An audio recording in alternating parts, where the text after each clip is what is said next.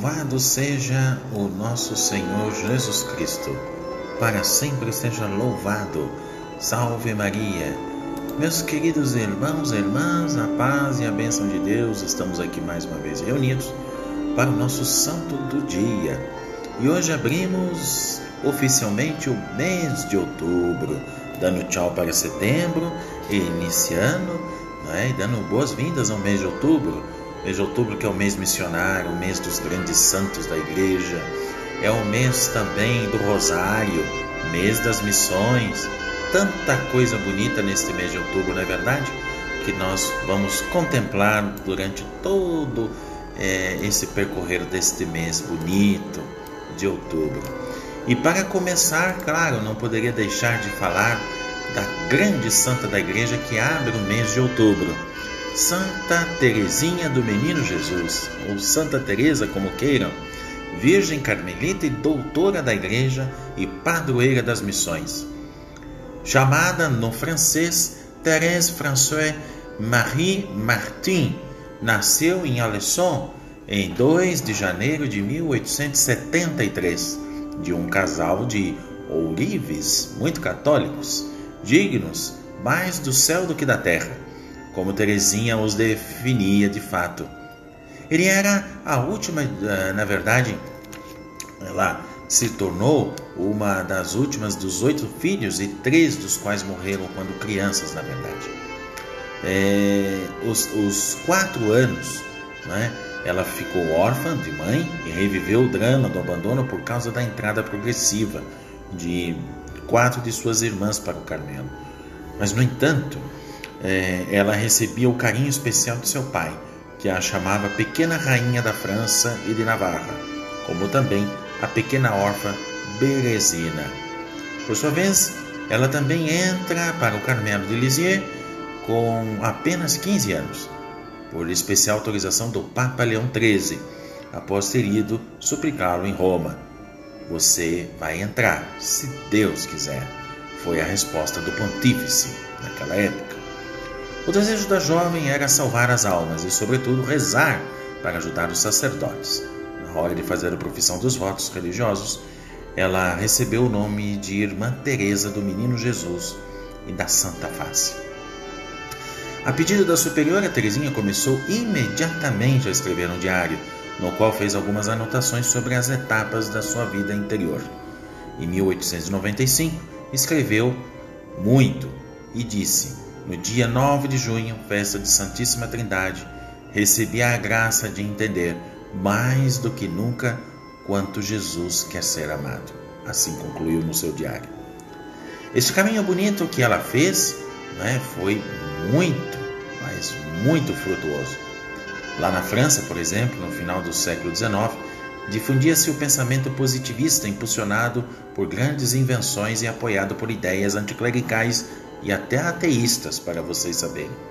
Por isso, a elaboração de uma espiritualidade muito original por parte de Teresa, também chamada teologia do pequeno caminho ou, como queiram, da infância espiritual, assumem particular importância e trata-se de uma espiritualidade cuja prática do amor de Deus não se baseava em grandes ações, mas em pequenos atos diários, aparentemente insignificantes. Mas em sua autobiografia, Santa Teresa escreve: Há somente uma coisa a ser feita: oferecer a Jesus as flores dos pequenos sacrifícios. E ainda diz: Quero transmitir as pequenas ações que conseguir fazer. Na sua elaboração original, o diário tem um subtítulo: História primaveril de uma florzinha branca.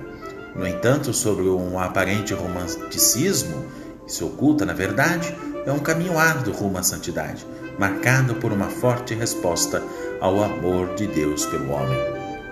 Incompreendida pelas co-irmãs do Carmelo, Teresa declara ter recebido mais espinhos que rosas, mas aceitava com paciência as injustiças e as perseguições, como também as dores e os sofrimentos da sua doença, oferecendo tudo pelas necessidades da igreja. Lançar rosas sobre todos justos e pecadores. Por isso que o Papa João Paulo II e Bento XVI, a exclusividade de sua espiritualidade era a total abertura à invasão do amor de Deus, a capacidade de responder a este amor também nas noites do Espírito. Nesse sentido, era irmã dos pecadores, dos distantes, dos ateus, dos desesperados. Isso porque foi declarada padroeira dos missionários. A morte e os acontecimentos da história de uma alma, que é muito famosíssimo. Após os nove anos de vida religiosa, Teresa morre com apenas 24 anos de idade, em 3 de setembro de 1897, acometida por tuberculose, que era algo que tinha muito naquela época, né? Na França. E depois, em 1923, ela foi beatificada pelo Papa Pio XI, que a considerava a estrela do seu pontificado, e logo a seguir canonizada em 1925.